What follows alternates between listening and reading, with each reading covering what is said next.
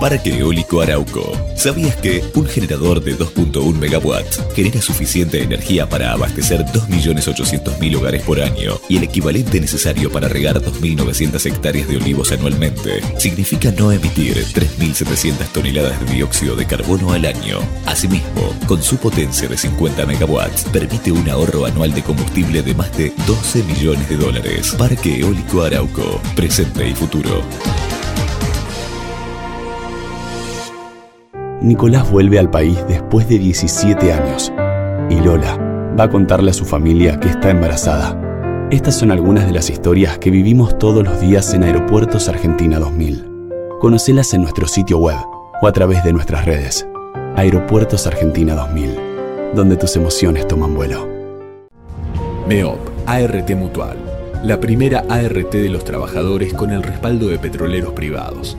0800-333-2782. MEOP, ART Mutual. Comprometidos con la prevención y la calidad de vida de los trabajadores. En Edenor valoramos la energía, por eso invertimos 17 mil millones de pesos en los últimos dos años y redujimos 25% los cortes. Con más obras en tu barrio, seguimos mejorando la calidad de servicio. Tu energía avanza. Edenor. El teatro hace bien, el teatro hace bien, el teatro hace bien. No te quedes con las ganas. Estudia teatro en Timbre 4. Abierta la inscripción 2018. Niños, adolescentes y adultos. www.timbre4.com. Dirección Claudio Tolcachir.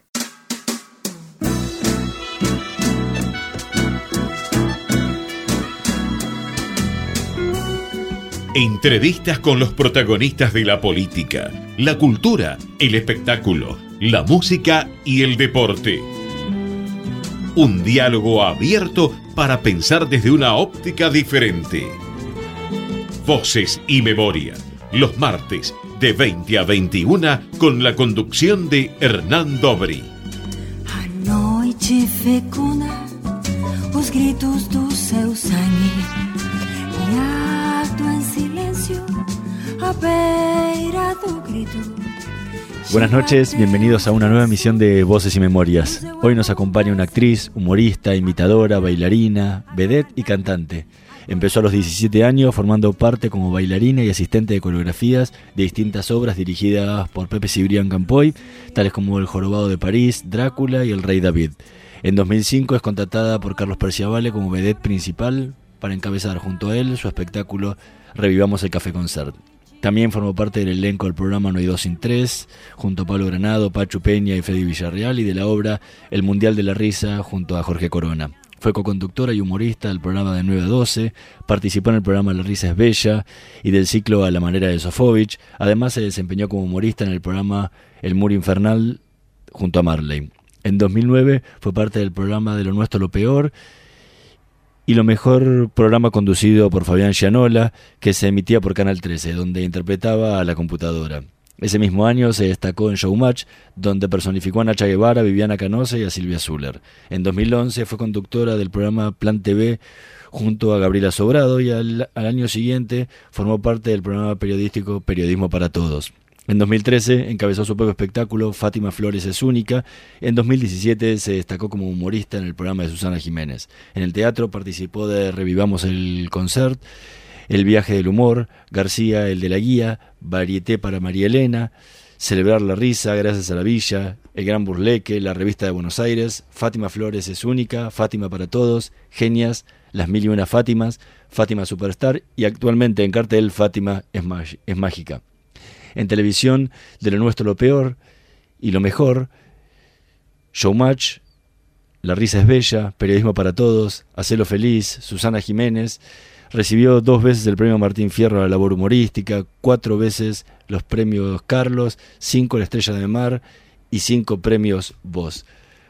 Hoy nos acompaña en Voces y Memorias Fátima Flores. Bueno, muchísimas gracias por acompañarnos esta noche. No, por favor, un placer. Bueno, recién terminamos acá la función en el Teatro Astral, así que te agradezco la paciencia, que bueno, quería darme una ducha, y porque uno termina como empapado de, de, la entrega linda, hermosa, de los cambios de peluca, esto, aquello, así que nada, y ahora estoy más tranquila y bien acá dispuesta para esta hermosa entrevista. Estás dos horas arriba del escenario cambiando de looks, cambiando de personajes, corriendo de acá para allá. ¿Cómo te preparas para, esas para, para rendir esas dos horas? Y hay veces esas cuatro porque hay días que tenés función doble. Exacto, bueno, sí, los sábados tenemos doble función y en el verano eran doble funciones todos los días. Así que nada, ya vengo con este entrenamiento que me encanta porque me mantiene, lo necesito. Cuando estoy de vacaciones es como que necesito el training del teatro, eh, que bueno, es bastante riguroso porque como vos dijiste son dos horas arriba del escenario y para ello uno llega mucho tiempo antes al teatro para vocalizar, para elongar el cuerpo, probar sonido siempre hay que ajustar algo, yo soy muy detallista, que las luces, que el sonido, que las pantallas. Entonces, bueno, eh, nada, me encanta estar en todos los detalles, no es que solamente subo y hago lo mío. Eh, yo el, show lo siento mío, uno es como un pulpo, viste, que, que, todos son terminaciones de uno. Eh, así que me encanta que sea así, con mis compañeros, la verdad que hay una onda increíble, así que realmente es una diversión venir a trabajar. ¿Cómo es tu proceso a la hora de preparar el show. Cuando arrancás de cero con la idea de decir, bueno, voy a hacer Fátima es mágica, ok, ¿Cómo arrancás? ¿Cómo, ¿Cómo, es el proceso tuyo con tu equipo de producción? ¿no? Por supuesto. Mira, es muy. Cuando uno dice, bueno, sentémonos a ver que hay que hacer un espectáculo nuevo, es wow, decís estoy en blanco, no me va a salir nada, sentís que no te va a salir nada, te sentís lo peor del mundo, decís, ay, ¿cómo, cómo supero lo anterior, eh, innovándome, perfeccionándome, porque la vara está cada vez más alta y el público y la prensa y todos esperan siempre más, que está buenísimo que así sea, y uno espera más de uno. Entonces, bueno, cuando nos reunimos con Norberto, que es mi marido, el director de la obra, em, decimos, bueno, a ver, ¿qué, queremos hacer? ¿Qué queremos contar? Y siempre estamos también muy pendientes, eh, yo estoy muy pendiente también del gusto popular estoy muy pendiente de los medios, todos los días estoy eh, pendiente de lo que pasa en los medios, de quién surge, qué es lo que está en el candelero, la actualidad tanto política como de la farándula, y me parece que esa es la clave de mi show. Eh, brindarle al público eh, lo que está pasando, llevándolo en una forma de parodia, con mucho humor, y también, por supuesto, estos personajes clásicos que, que no tienen, que son atemporales, ¿no es cierto? Eh, que son clásicos y por algo son lo que son y van a durar en las décadas y en las décadas y que la gente los quiere ver. Así que, y que a mí, me, por supuesto, me encanta hacerlos, como J. Lowe, como Tina Turner, como Michael Jackson. Ahora te contaba que para el próximo espectáculo estoy preparando a Mick Jagger. Siempre, viste, personajes chiquitos, fáciles. Me encantan los desafíos.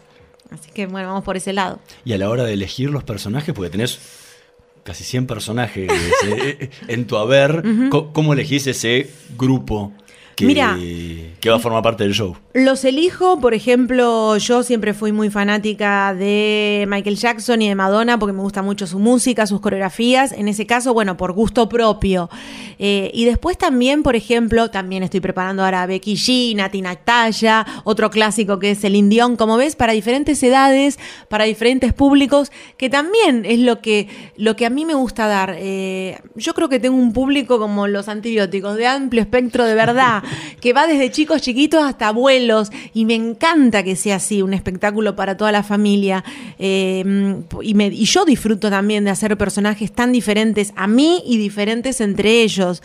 Eh, me gusta mucho cantar y bailar, por eso también lo despliego mucho en este show, que también me lo guardo para el teatro y no lo expongo tanto en la tele y lo guardo para el público que me viene a ver al teatro, con lo cual cuando viene a ver al teatro ven muchas cosas nuevas y se sorprenden porque las guardo y no las muestro tanto en tele esa parte, esa parte de danza tiene que ver con tus principios en el, en, el teatro. Exacto, sí, yo debuté con Pepito Cibrián, realmente es un maestro eh, que me encanta porque siempre digo que desde muy chica pude, tuve la suerte de trabajar con él a los, de los 17 a los 19 años, con lo cual uno ahí, viste, es una esponja eh, y en mi caso que yo quería aprender todo y me quedaba entre bambalinas y mirándolo y escuchándolo, yo estudiaba y trabajaba con él y también era asistente de coreografía. Así que prácticamente vivía con él.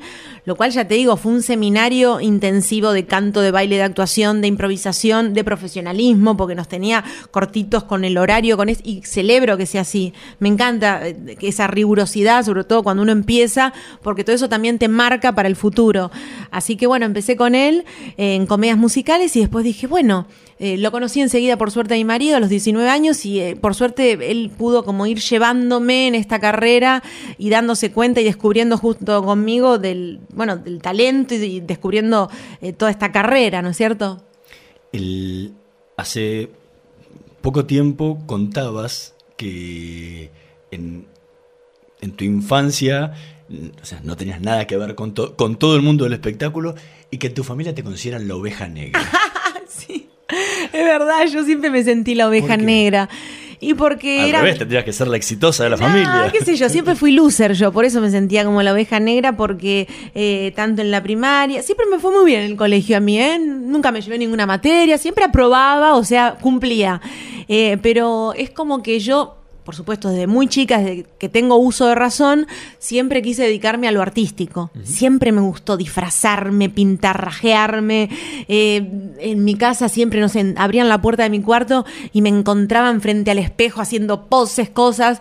Entonces decían, bueno, esta chica, eh, ¿qué le pasa? Y, y por ahí no me apoyaba, no, por ahí no no me apoyaban eh, porque querían una carrera más como la que tenían todos. Mi papá es arquitecto, mi mamá era profesora de geografía, entonces querían algo más sólido, eh, la estructura, viste, eh, algo seguro y no existe la seguridad. Y más allá de que exista o no, yo siempre desde muy chica sentí y tuve claro que para mí hay que jugársela de verdad por lo que uno siente en el alma, en el corazón, la vocación, más allá de los mandatos familiares. Y ¿Y qué querían que fueras? que estudiara una carrera terciaria o abogacía o médica o lo que fuera, algo seguro, algo y que esto lo tomara como un hobby. Y esto, lo artístico, no se puede tomar como un hobby para mí. Sí hay mucha gente que lo toma como un hobby, está bárbaro, pero para mi concepción de verlo no se puede tomar como un hobby porque hay que dedicarle la vida no es le dedico dos horas por semana, no, es todos los días. Entonces no puede ser un hobby, es en serio, es zambullirse y al mar y empezar a nadar y ver qué pasa. ¿Y con qué soñaba esa adolescente que, que imitaba a su maestra de colegio? la de quinto grado. en sus principios, ¿qué, ¿con qué soñaba ser? Mira, yo siempre fui de metas sobre todo de, chica, como nadie apostaba a mí, me sentía loser, metas cortitas. Eh, entonces al principio era, bueno, trabajar con Pepito Cibrán de bailarina, yo ya estaba contenta. Una vez que entré de bailarina, ya quería, bueno, un poquito más. Y siempre fui así, bueno, que tengo esto, un poquito más, un poquito más. Eh, nunca imaginé de verdad que iba a tener mi propio espectáculo y que la gente me iba a venir a ver. Yo creía que, bueno, iba a estar en espectáculos de otros, con un lugar importante, pero hasta ahí es como que esto me superó. Eh, y lo cual me encanta, no sé que me haya pasado esto.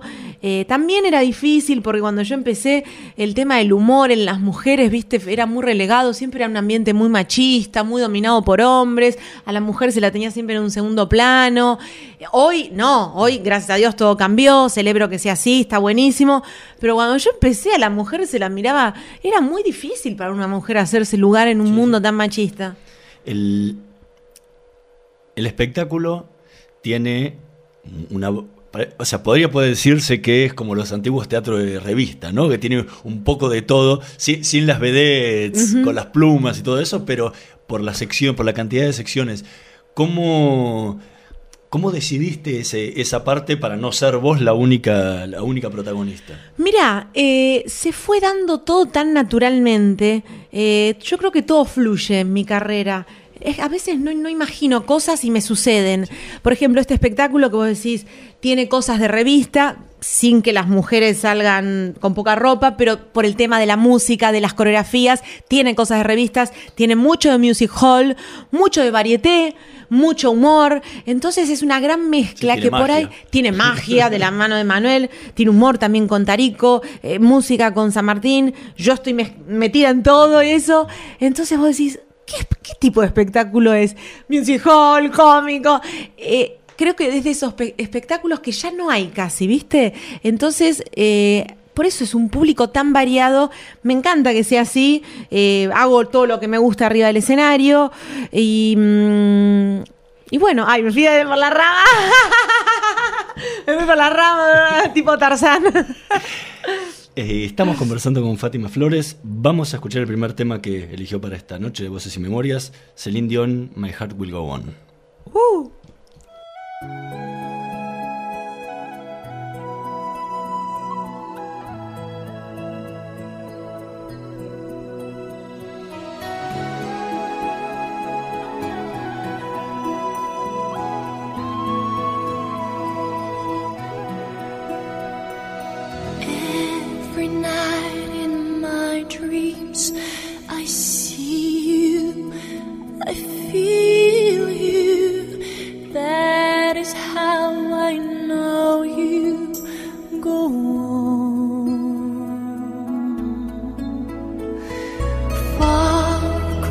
The distance and spaces between us. You have come to show you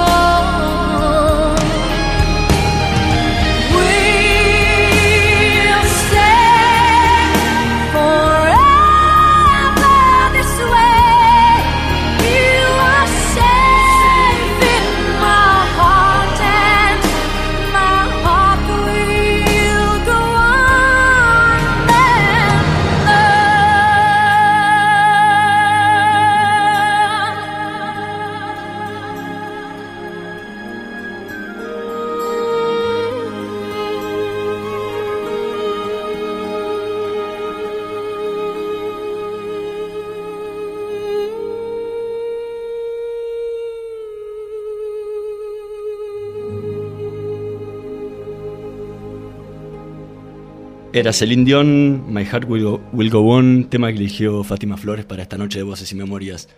¿Por qué este tema?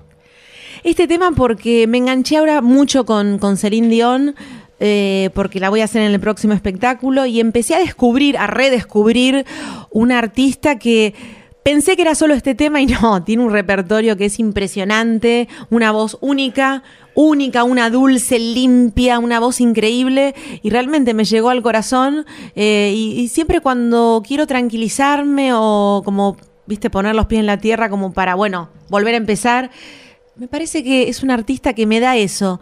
Eh, Me parece que es un artista gigante, gigante. Eh, quiero ver su show, que todavía no lo pude ver. Eh, me dicen que es espectacular. Bueno, obviamente que lo vi por YouTube, Sí, sí. por todos los medios. Pero nada, me llegó mucho. Así que este tema está es fuerte y es parte de mi vida ¿Y también. cómo preparas un personaje como el de Celine Dion que tiene un rango vocal impresionante? O sea, hay poca, hay poca gente que canta a esa altura. Totalmente. Yo cuando le dije a Norberto, mira, quiero hacer a Celine Dion, me dijo, bueno, está bien, eh, bueno, está bien decirlo, pero no te va a salir. Varias veces me ha dicho eso con algunos personajes. Y a mí, ¿sabes qué?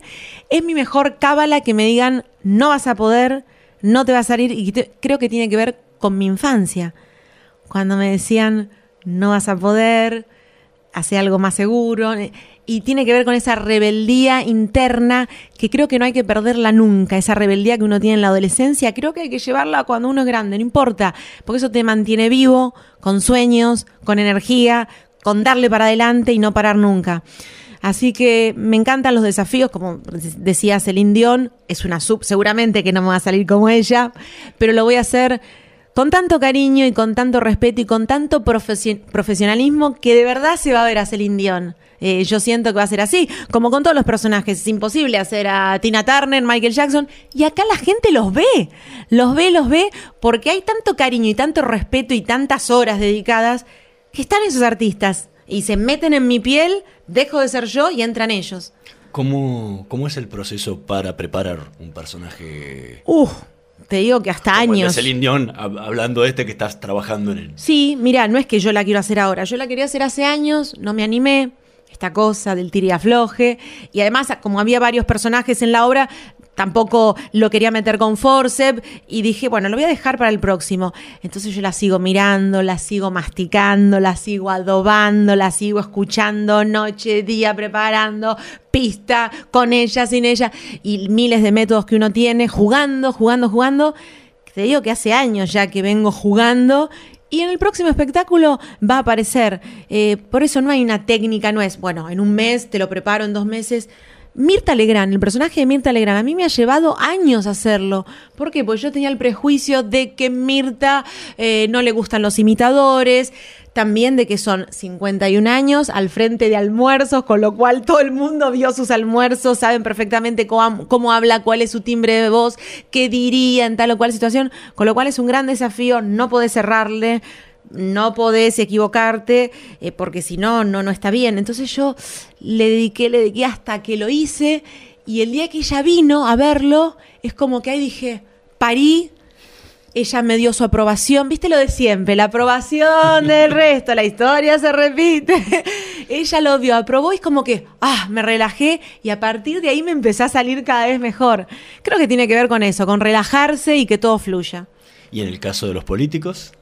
¡Ay, no hay que Porque la- relajarse! no, porque es la, se- es la segunda parte. O sea, los músicos los preparas, los haces y una vez que los hiciste, es, o sea, es siempre lo mismo porque cantás la misma canción y compañía. Exacto. Con los políticos y con la actualidad tenés que estar todo el día leyendo cómo te cómo te preparás para esos personajes. Mira, me preparo estando siempre al tanto con los diarios digitales, escuchando radio, viendo televisión, hablando, a ver qué pasó.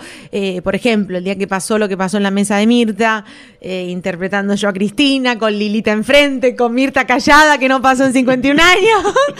Eh, Realmente hay mucho estudio, investigación de los personajes, tanto de la cabeza de Lilita, que también hago, como de Cristina. Yo tengo que saber qué me, con qué me puede salir Lilita y yo tengo que saber como Cristina qué contestar, porque no es Fátima la que contesta, es Cristina. Cristina tiene que tener la data, o sea, Fátima tiene que tener toda la data de Cristina, para no hacer agua en ese tete a tete en la mesa con, con Lilita. Y así siempre. De hecho, en el escenario eh, improvisa, si bien hay un guion, por supuesto, acá de Norberto, pero también se improvisa y se agrega mucho sobre lo que pasa en, en el día. En el teatro, en la jerga se dice se morcillea, a veces se dice así, para la gente que le gusta esos detallitos, se morcillea, pero está buenísimo porque la gente se queda. Hoy estaba, por ejemplo, Alfredo Leuco, entonces lo incorporábamos y a la Sí, gente también. incorporaron lo de Rodríguez A también. A lo de Rodríguez, reunión. Entonces se incorpora mucho y eso a la gente le encanta.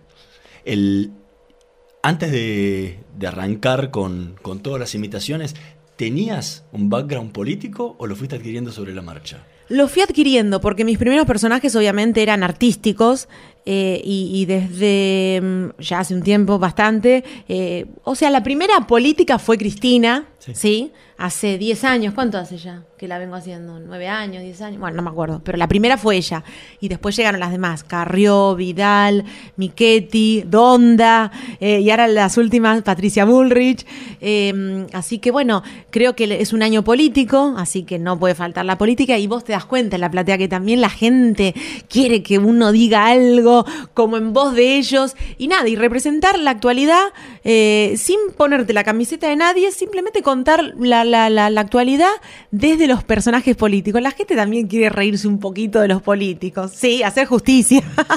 ¿Cómo haces para no influir? Porque estás en cualquier palabra que puedas decir puede llevar para un lado o para el otro eh, eh, sentimientos políticos, y más en un año tan electoral como este.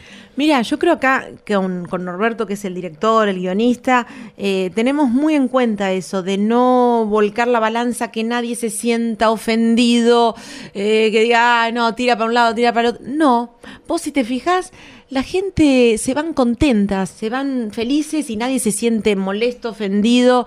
Eh, de hecho, a la salida a mí me espera gente que me dice, mira, yo voté a Cristina, no la voté, y todos están contentos. Los que la votaron, los que no la votaron, nadie se siente mm, molesto, nunca nos ha pasado, ¿no? Y eso es lo que buscamos, que en el teatro no haya grieta, que el teatro sea para venir, divertirse, pasar dos horas a pura diversión, eh, y eso. Y la verdad que por suerte se cumple.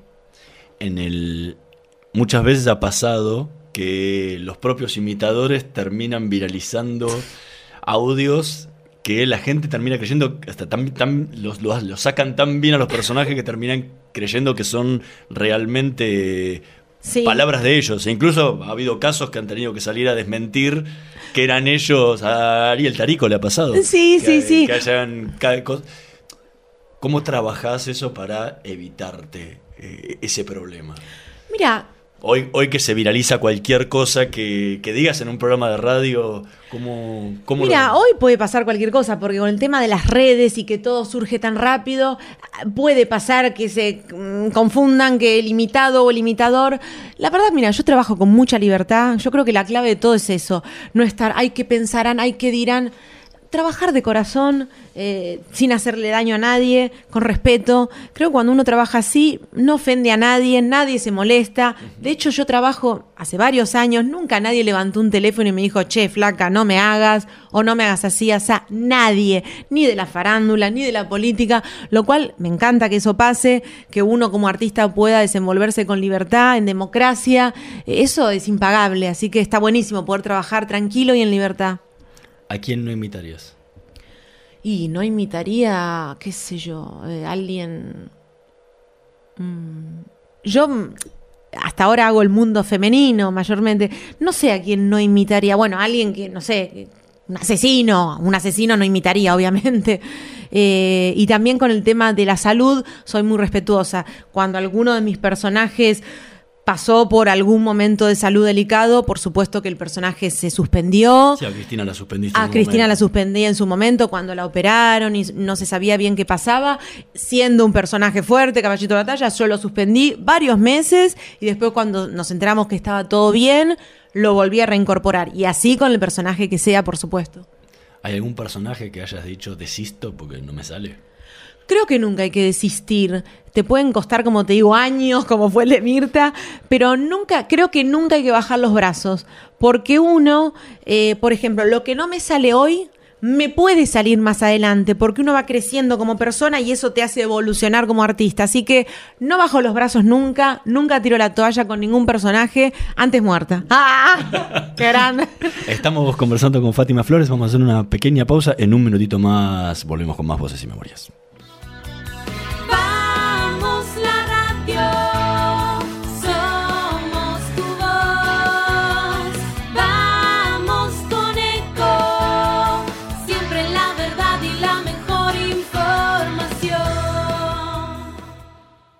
Espacio cedido por la Dirección Nacional Electoral. Hoy las obras que se prometen se hacen. Los que roban van presos. Y los políticos damos explicaciones.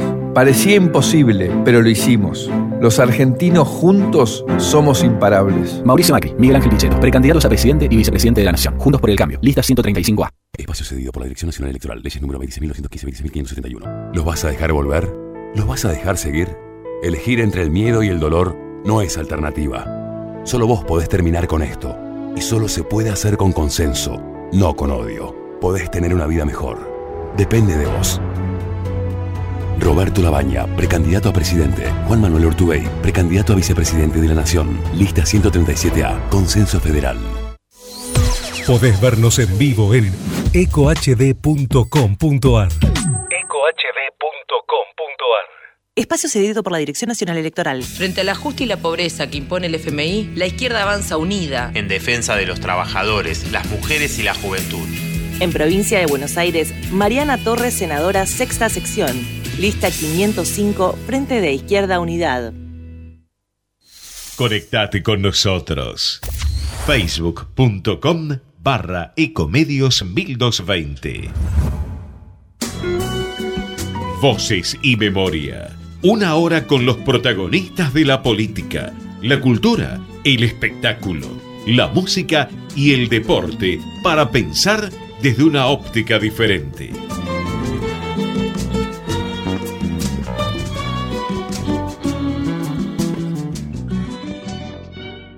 Seguimos con más voces y memorias, conversando con Fátima Flores. ¿Qué sentís al momento de antes de salir a escena? Uy, antes de salir a escena, mm, uno no siente lo mismo todos los días. Hay días que uno por ahí está más tranquila, otros días que, que no sé, que parece que tenés que rendir un examen, que no sé, que es el examen de tu vida. También depende de quién estés. Si te dicen, no sé, vino, eh, ayer, por ejemplo, otro día vino Moria. Y eso genera también, porque yo la imito, entonces a ver cómo lo tomará, le gustará. Eh, genera en uno emociones, viste, tipo mariposas que suben, que bajan, aleteos adentro del cuerpo.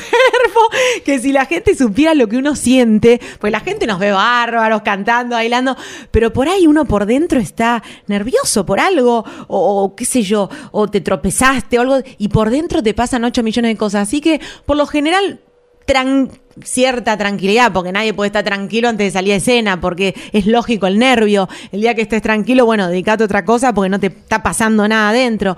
Eh, pero nada, nervios que se controlan, que son los necesarios para salir al escenario. ¿Y una vez que pisaste las tablas?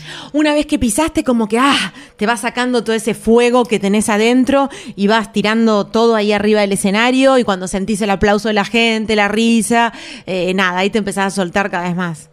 Sí, sí, sí. ¿Qué después, después de tantos años, qué significa para vos estar, estar en un escenario? Y mira, cada día es una, un compromiso más grande, una responsabilidad más grande. eh, uno siente que cada vez te conocen más, que entonces, ah, como que a veces un poquito de miedo te da, pero miedo lindo, ese miedo escénico lindo.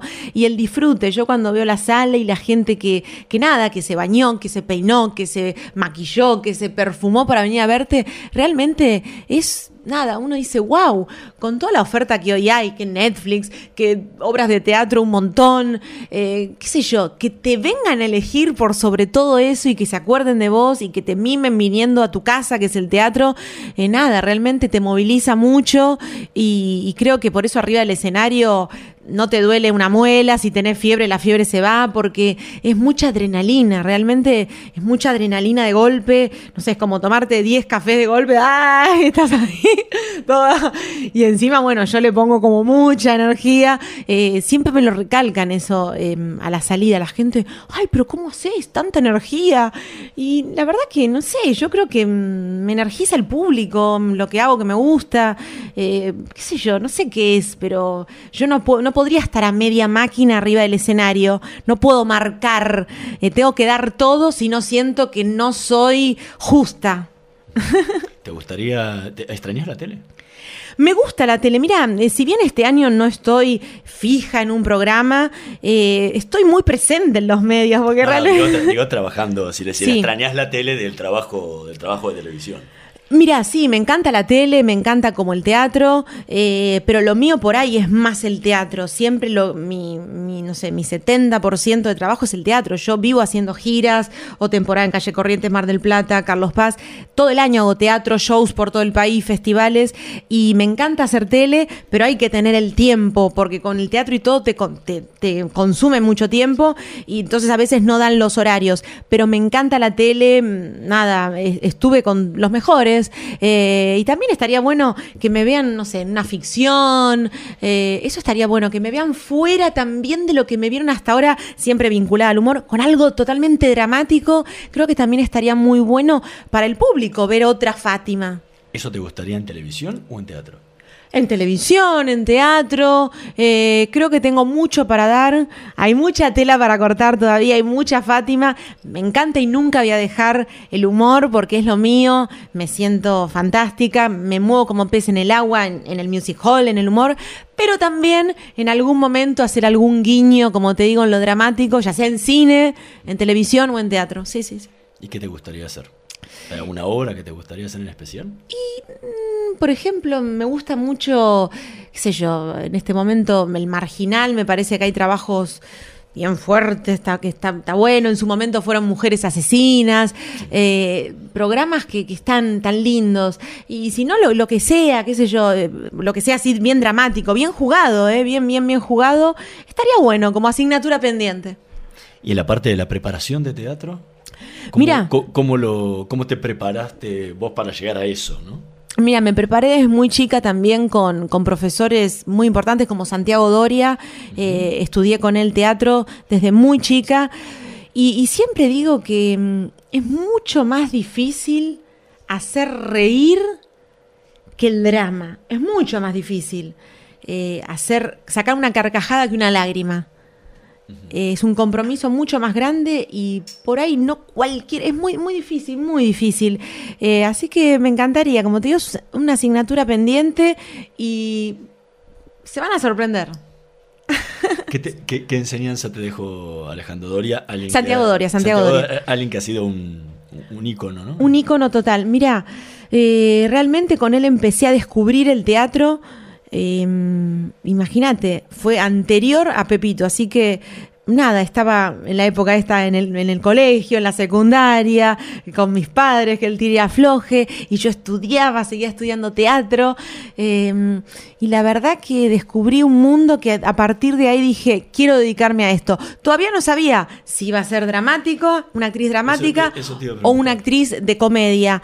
Pero sabía que el teatro y la composición de personajes era lo mío, que me gustaba, que lo disfrutaba y que tenía el potencial. Que tengo mucho por trabajar, por supuesto, pero que estaba ahí el potencial, sí. O sea, soñabas en algún momento con ser actriz dramática. Sí, sí, sí.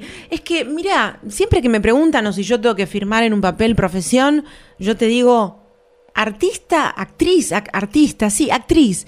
Y desde la actriz uno hace estos diferentes personajes que me ven hacer arriba del escenario, desde la actriz canto, desde la actriz bailo, desde la, desde la actriz juego con la gente, improviso. Así que eh, es la actriz la que siempre está.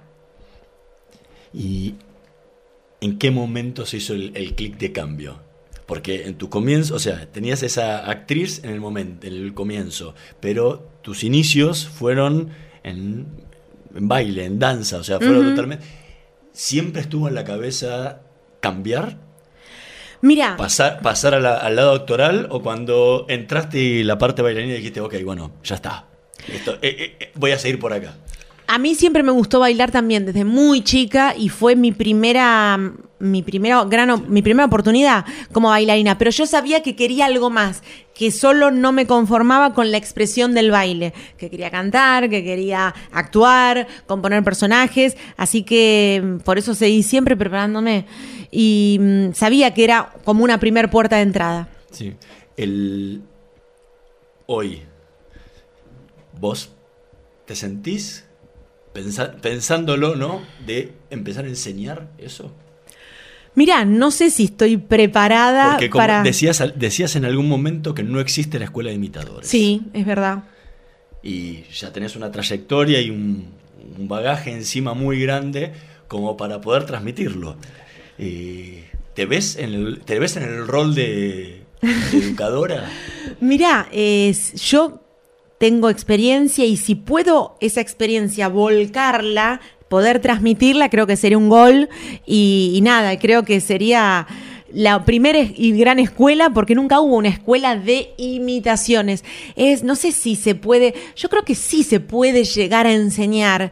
Eh, yo eso lo vengo procesando desde hace un tiempo porque mucha gente me dice, ay, pone una escuela, enseñanos, eh, porque hay mucha gente con ganas de eh, hacer personajes, me llegan videos por, por redes, o gente que te para en la calle y me, te dicen, mirá, yo hago a tal, ponete una escuela, iríamos.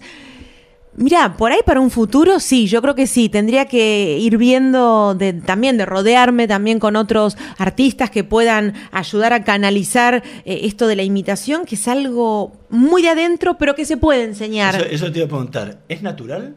¿O es co- como cantar? O sea, si no tenés voz, no cantás por más de que aprendas todo, no vas a cantar nunca bien. Podrás cantar normal. Ahora, Sí. ¿se, ¿se nace con este don de imitar o eso se puede aprender?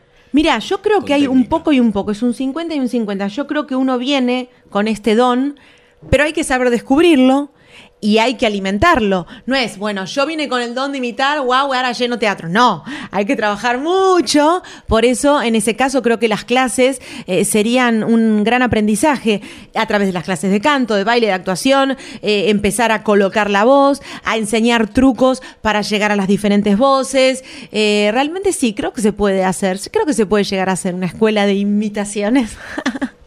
Estamos conversando con Fátima Flores. Vamos a escuchar el segundo tema que eligió para esta noche de Voces y Memorias, Start Me Up, la voz de los Rolling Stones.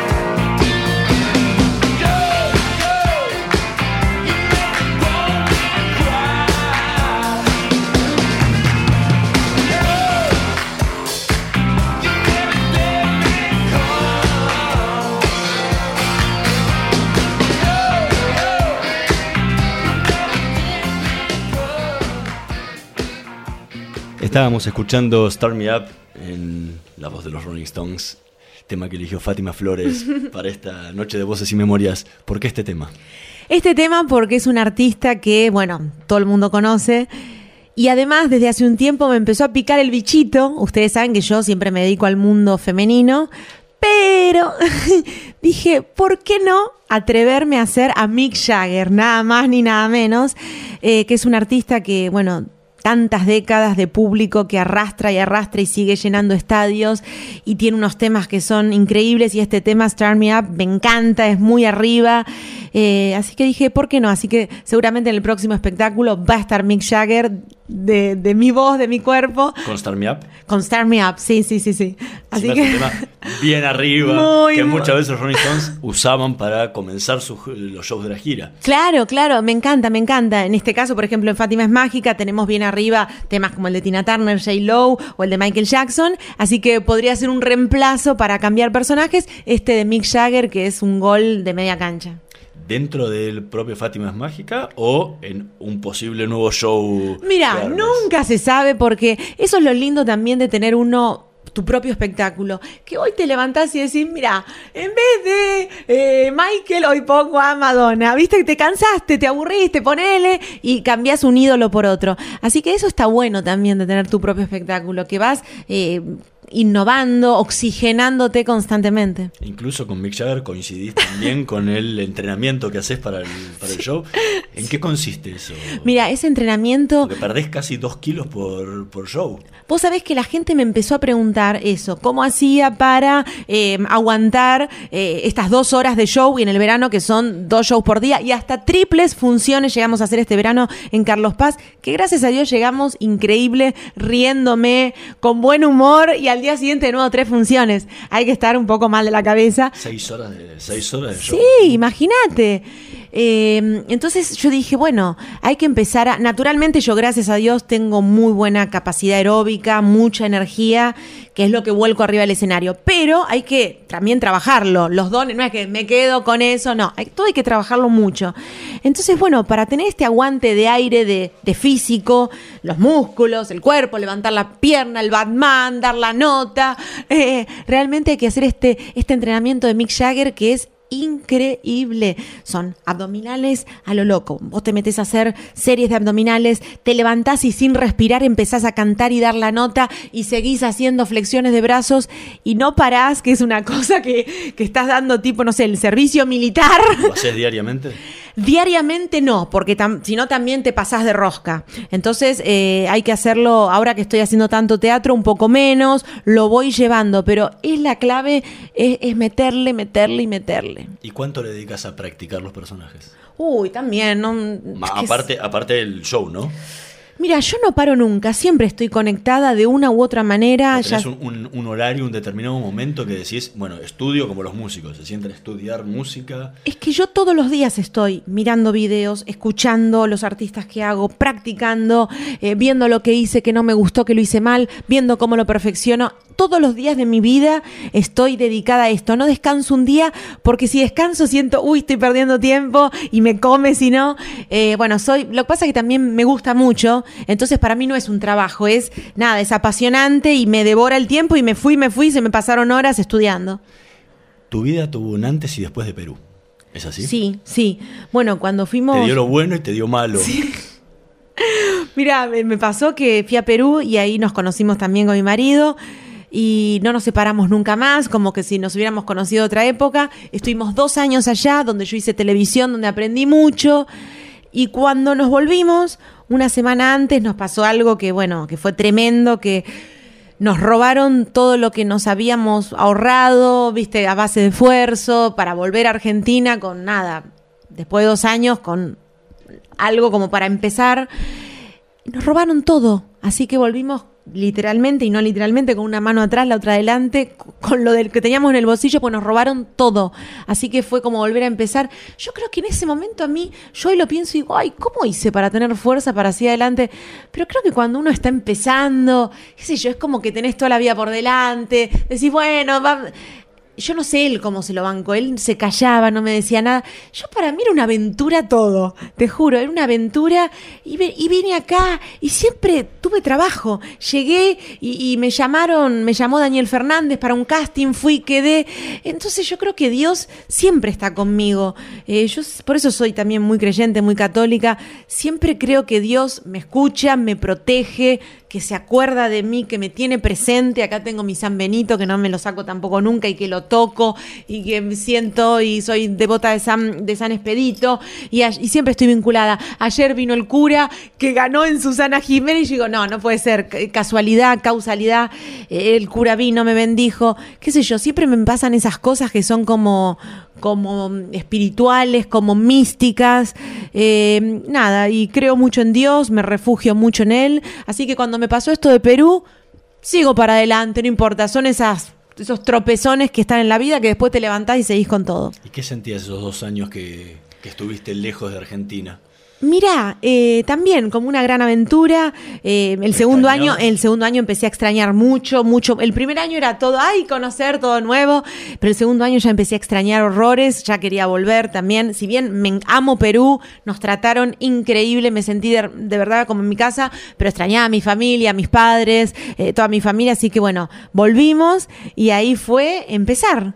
Fue empezar, porque ya había quedado atrás lo de Pepito, habíamos estado estos dos años en Perú. Cuando vos estás dos años afuera, volvés y es empezar de nuevo. Sos nueva. Sos nuevo, tenés que castinear, que golpear puertas. Así que nada, pero lo hicimos y arrancamos enseguida y no paré. ¿Alguna vez pensaste, dijiste, largo todo, me dedico a otra cosa? Nunca, nunca en mi vida. Y eso que ya te digo, que por ahí venían de la familia y me decían, bueno, dedicate a otra cosa, con esto hoy tenés, mañana no, es muy inestable. Eh, no, y nunca, nunca bajé la guardia, nunca quise tirar la toalla. En eso sí, siempre estuve muy firme, nunca, nunca dudé siquiera, nunca dudé. Siempre supe que sé que esta profesión es, hoy estás arriba, mañana no te llama nadie, eh, que puede pasar, por eso hay que estar preparado y saber que por ahí, no sé, un año no trabajás y hay que estar preparado para eso, al éxito, al fracaso, a lo sub y baja, eh, pero nunca dudé. En hoy, que pasaron muchísimos años de éxito, ¿qué te dicen en tu familia? Me dicen, bueno, no, ya hace muchos años que, que nada, que están felices, que qué suerte que me la jugué. Eh, eh, no, no, ahí me dicen, la verdad que es como que hace poco también me pasó que el Día del Padre mi papá me pidió, me pidió perdón a mí. Yo le dije, pero dejate de joder, vos estás loco. Estábamos con Norberto, Norberto está acá, eh, por no haberme apoyado y por no haber estado tan lo presente que él siente que tendría que haber estado. Pero son las cosas de la vida. Nadie sabe, nadie nace eh, sabiendo ser padre, sabiendo ser hijo. Todos tenemos tropezones, todos tenemos en algún momento que pedir perdón. Y es normal. Eh, y yo le dije, ay, no, pero callate, me puse como nerviosa, no me gustó, que me- qué sé yo. Eh, pero pasa, pasa en todas las familias y nada, creo que, que nada, que hoy lo ven y no pueden creer. Cuando ven el teatro y los artistas que me acompañan y ese este cartel en calle Corriente, esta marquesina, realmente es fuerte. Uno por ahí ya está en la vorágine, en la corrida y no se da cuenta. Pero cuando viene tu familia y te dicen, wow, y se les cae la mandíbula, es como que ahí uno dice, no puedo creer todo lo que pasó, ¿no? Fátima Flores, muchísimas gracias por habernos acompañado esta noche. Por favor, muchas gracias, la pasé increíble. Y bueno, y no me di cuenta y se me pasó esta hora y hablé de todo y me sentí en mi casa. Muchas gracias. ¿eh? Muchísimas gracias a vos. Nosotros nos vamos a reencontrar la próxima semana en una nueva emisión de Voces y Memorias, en la operación técnica Javier Martínez y Gerardo Subirana, en la producción Martín Pereira Bubet. Nos vemos el próximo martes. Chao.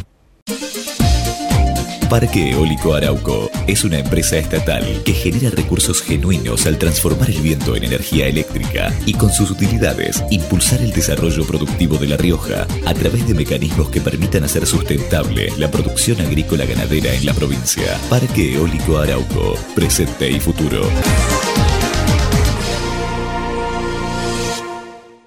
Macarena se reencuentra con su abuelo después de mucho tiempo y Santiago va a cumplir su sueño de conocer Europa.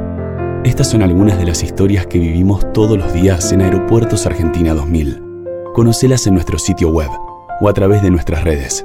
Aeropuertos Argentina 2000, donde tus emociones toman vuelo. MEOP, ART Mutual, la primera ART de los trabajadores con el respaldo de petroleros privados.